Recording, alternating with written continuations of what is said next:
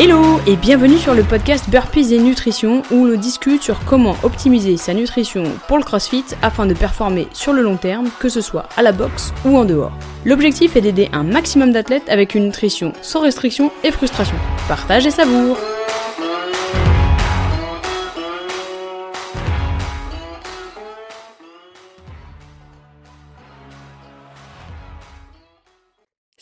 pour un épisode tout en comparaison. Aujourd'hui, nous allons discuter ensemble du CrossFit pour la performance et du CrossFit pour la santé.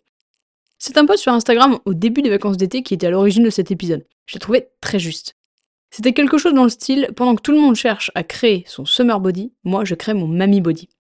Et j'ai trouvé cela tellement vrai.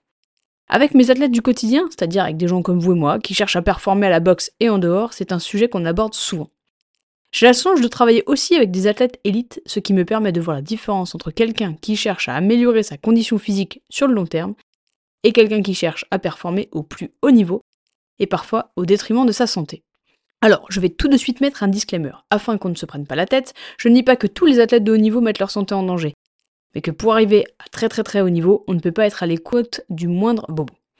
C'est une interview de Catherine Davis-Dottir avec son coach de l'époque, Ben Bergeron, qui mentionnait et clair pour la première fois qu'en tant qu'athlète élite, elle ne pouvait pas se permettre d'écouter chaque partie de son corps qui tirait ou pinçait. Qu'il n'y avait pas une seule session d'entraînement où il n'y avait pas quelque chose qui lui faisait mal, mais qu'elle décidait d'ignorer afin de performer et de ne pas prendre de retard sur ses concurrentes. Il y a donc deux CrossFit, et aussi donc deux types d'approches nutritionnelles à adopter selon le type d'objectif. Dans le cas d'un athlète du quotidien qui souhaite se sentir bien et performer sur le long terme, c'est une approche en étapes, pas à pas, où on va chercher l'amélioration progressive, que ce soit en crossfit ou en nutrition, pour créer des habitudes sur le long terme et donc des résultats durables. L'objectif ici, c'est le mammy body, ou le papy body si tu veux, et le passage des muscle up à 80 ans. Dans cette optique, on prend donc le temps, le temps de construire une alimentation équilibrée. On écoute les signaux du corps, on mesure les progrès sur un axe de temps bien plus long. La semaine dernière, dans le précédent épisode de podcast, on évoquait ensemble un minima de 4 mois pour apprendre à créer des habitudes alimentaires qui durent dans le temps. Et encore, ça c'est dans le cas de figure où tout roule facilement. De manière plus réaliste, nous prenons un axe de 6 mois à 1 an pour un travail en profondeur et qui dure dans le temps. Cela nous laisse le temps de ne rien bâcler et de ne pas faire de raccourcis. C'est ainsi qu'on aborde le côté santé. Dans le cas d'un athlète élite, le temps est une réelle contrainte. En effet, la fenêtre de performance pour un athlète élite n'est seulement de quelques années. Pour la simple et bonne raison qu'au vu du volume d'entraînement, la capacité du corps à encaisser sans blessure majeure ne peut pas se compter en vingtaine d'années. Il en va de même pour tous les sports de haut niveau, où l'exigence physique est telle que le très long terme est hors de question. Pour un athlète dans cette configuration, le temps est généralement compté, et donc il ou elle est souvent pressé d'avoir des résultats. C'est parfois au détriment de leur santé à long terme qu'ils s'entraînent sur des blessures ou attaquent des alimentations drastiques pour prendre ou perdre du poids. C'est en particulier le cas dans les sports avec des catégories de poids, comme l'haltérophilie par exemple. Les athlètes passent par des phases de prise de masse et de sèche extrêmement difficiles qui abîment tout leur système et provoquent assez régulièrement un rapport à la nutrition compliqué.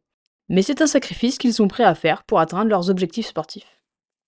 On oublie parfois les sacrifices que font les athlètes de haut niveau, que ce soit dans leur vie sociale, dans leur vie de famille, dans leur carrière, mais également dans leur santé sur le long terme. C'est important de se rappeler ce que l'on veut. Est-ce qu'on veut le summer body, donc ça veut dire des résultats plutôt rapides pour atteindre le plus haut niveau, ou le papy ou le mammy body pour performer au quotidien jusqu'à 80 ans et plus? La performance à très haut niveau ne doit pas être représentative d'une volonté de performer au quotidien sur le long terme. Ça me fait penser qu'il y a quelques années, Tia Claire Toomey avait posté une de ses vidéos un peu clickbait ou putaclic en français.